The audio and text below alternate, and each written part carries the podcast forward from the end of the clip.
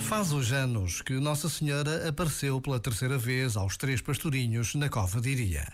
Ao recordar esse dia, é isto que a irmã Lúcia conta nas suas memórias. Fiz alguns pedidos que não recordo bem quais foram.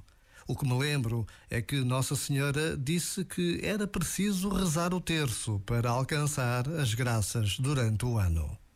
Este pedido mantém-se válido e muito atual em Fátima, foi revelado ao mundo que só através de Nossa Senhora e da oração é possível alcançar a paz.